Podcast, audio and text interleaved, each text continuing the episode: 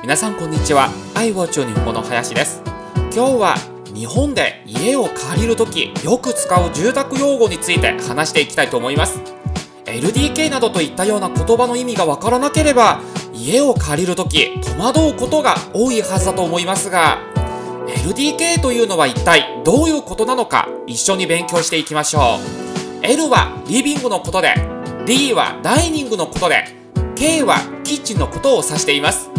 それぞれ日本語で言いますと今食事室台所になります。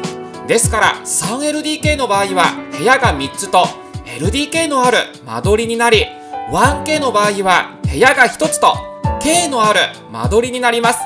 留学生の場合は 1K の方が多いと思います。なぜかというとやっぱり家賃が安いからです。はい。じゃあ今日はこれでおしまいです。皆さんありがとうございます。またお会いしましょう。